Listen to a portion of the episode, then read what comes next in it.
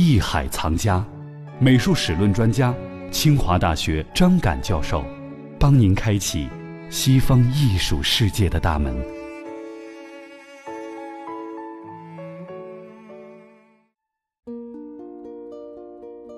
欢迎您来关注艺海藏家，我是永峰，一起了解早期基督教美术和拜占庭美术。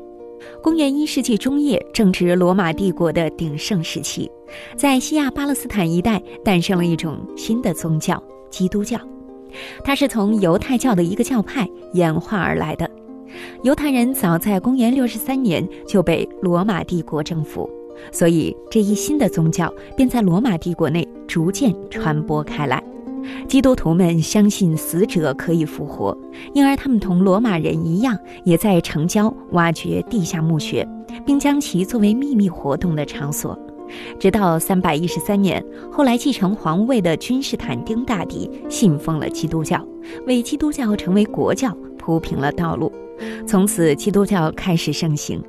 今天我们在节目当中将要和您一起了解的早期基督教艺术，不是指一种风格，而是指西罗马帝国灭亡之前与基督教有关的艺术品。拜占庭艺术呢，不仅是指东罗马帝国的艺术，同时也是指一种独特的风格和特征。好，接下来我们就邀请清华美院史论系主任张敢教授为我们讲述。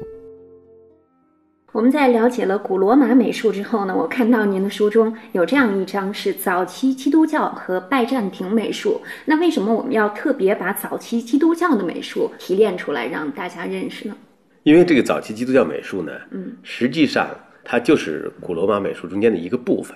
因为我们知道基督教的这个诞生呢，就是在古罗马帝国的内部诞生的。然后在早期呢，它是在小亚细亚一带传播，后来呢，逐渐的传播到了欧洲的大部分地区。基督教也从早期的只有这个底层人、贫苦的阶级信奉，到后来呢，也渗透到了罗马人中间，它是有这样的一个转移的过程。那么这个时期呢，早期基督教当这个公元四世纪，特别是三百一十三年，当这个君士坦丁大帝颁布米兰敕令，宣称基督教为国教以后呢，基督教就从早期的那种地下状态。以前是偷偷摸摸的，他不敢公开的去，比如说宣扬，宣扬呢，他也是在一种地下的过程。嗯，特别是他们聚会啊，往往是不敢公开的一个大规模的聚会。啊，那所以在这样一个情况下呢，当成为国教了，它就可以公开了。嗯，公开了以后呢，那这个时候的艺术呢，就成了这个大部分的艺术呢形式呢，都来表现这个宗教题材。那这个实际上这个艺术呢，风格上面、表现手法上面呢，它还是罗马美术的一部分，但是题材变了，也就是从原来那种，比如说歌颂神，比如说宙斯啊，嗯，比如歌颂罗马的帝王啊，突然转变成了表现。宗教题材，耶稣基督啊，是吧？嗯，包括表现这个宗教故事啊、圣经故事啊，这个题材的变化。所以呢，我们把它单拎出来呢，只是说这个早期的基督教美术的一个兴起。那么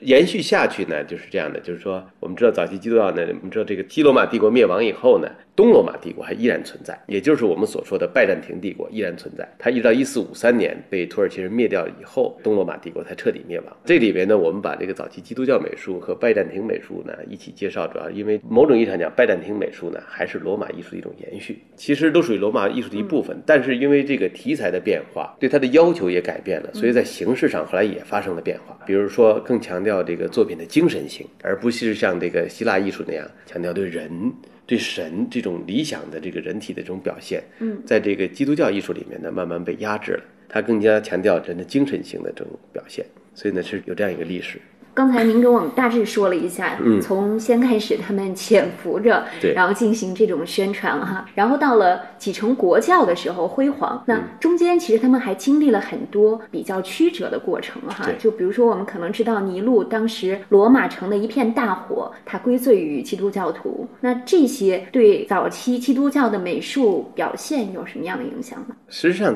基督教早期呢，有点像佛教那种概念，就是说它是反对偶像崇拜的。嗯，如果大家读圣经呢，就会发现，在旧约里面，摩西的十诫里面，第一条就是不能够为这个神树立偶像。但是呢，你怎么向这些普通的信徒来传播基督教的这个题材呢？怎么向他传达这个圣经的内容呢？因为很多人是不识字的，那大家又认为这个图像是一个很好的办法，就类似于我们看图说话，是吧？嗯，对对。我把这个故事给你画出来，然后你慢慢的就理解了。所以在这个意义上讲呢，一开始呢，他不直接表现耶稣基督的形象，通过一些隐喻，比如说通过一些鱼呀，通过一些符号啊，比如十字架呀，呃，来象征这个耶稣基督的形象，包括一个数字 X。P 这个数字实际上是这个在希腊文里“耶稣基督”这两个字的简写啊，通过这样的一些方式来象征耶稣基督。嗯，再有呢，就是说，因为他们不能够在公开的场合去表现，那么他们通常是在地下墓室里面来画这些绘画。那么在地下墓穴里面呢，这个绘画呢，就往往呢一个空间受限制，是吧？嗯，不会那么大，不会那么恢宏。另外呢，就是说这个当时呢。画工的这个水平也不太高，一开始的时候，大家只是满足于把这个故事大概的呈现出来，所以在当时的这个作品呢，一般是处在这样一个状态。是墓室的壁画，墓室里面，嗯，在地下墓穴里面，他们往往这个地下墓穴里面呢，可能有很多人合葬在一起，然后会形成一个厅，呃，这个厅里面呢，也是他们悄悄的在那里面做礼拜的这么一个地方。那在这样的一个情况下，等于这个艺术呢是在一个地下艺术的状态。那到后来，比如说谈到的尼禄的那个时期，尼禄我们知道他是一个非常有名的暴君，嗯，他对的这个奴隶啊都是非常残暴的。但是这个时期其实他还没有有意识的大规模的迫害基督徒，因为这个只不过他就是想哦，有这么一批人，正好这个。大火爆发了，归罪于谁呢？总得嫁祸于人吧。嗯，他就嫁祸给了基督徒。就是说，一开始的时候，罗马人还是比较宽容的，对各种宗教，因为它是个大帝国，地跨这个亚欧非三洲的一个大帝国。那它自然就有各种各样的民族。如果他一开始就是想使用一种强制的手段的话，势必激起反抗。嗯，所以他对这个地方宗教他比较宽容。到后来呢，大家就会发现，这个因为基督教是反对偶像崇拜的，他们有一个特点呢，就是说，那我只信奉一个神。但是在罗马帝国的概念里面呢，这个帝王是君权是神授的，嗯，他跟神一样，所以我们要对这个帝王顶礼膜拜。那这就跟教义发生冲突了。所以呢，基督徒是拒绝向帝王行礼的。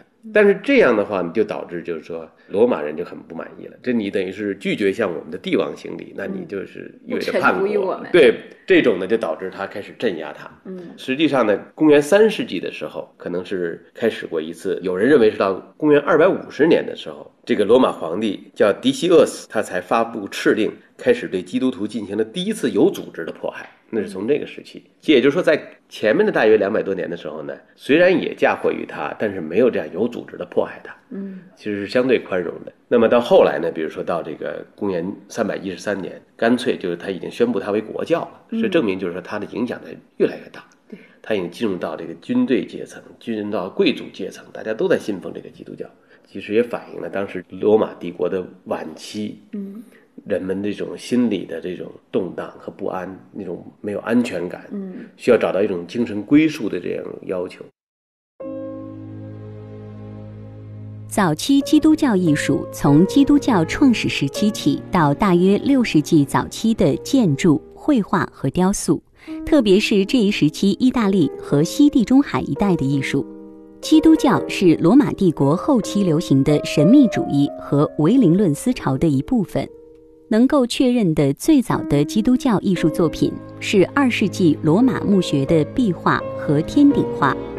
这种墓穴的装饰大体是按照古罗马印象主义所形成的一种简略风格，一直持续到四世纪。他们为了解基督教艺术的题材发展的某些方面提供了重要材料。早期基督教的图像运用偏重于象征，比如牧羊人或鱼代表耶稣。鸽子代表圣灵，孔雀代表永恒，果实葡萄藤代表基督教圣餐。最常见的题材是把耶稣表现成善良的牧羊人形象。最早的基督生平场面都取材于圣经所叙述的一些神迹。耶稣受难，特别是耶稣被钉死在十字架上的经历，在基督教盛行之前一般避而不提。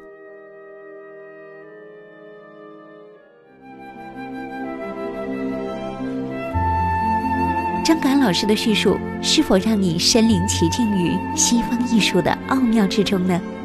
就请继续关注《艺海藏家之西方艺术史》。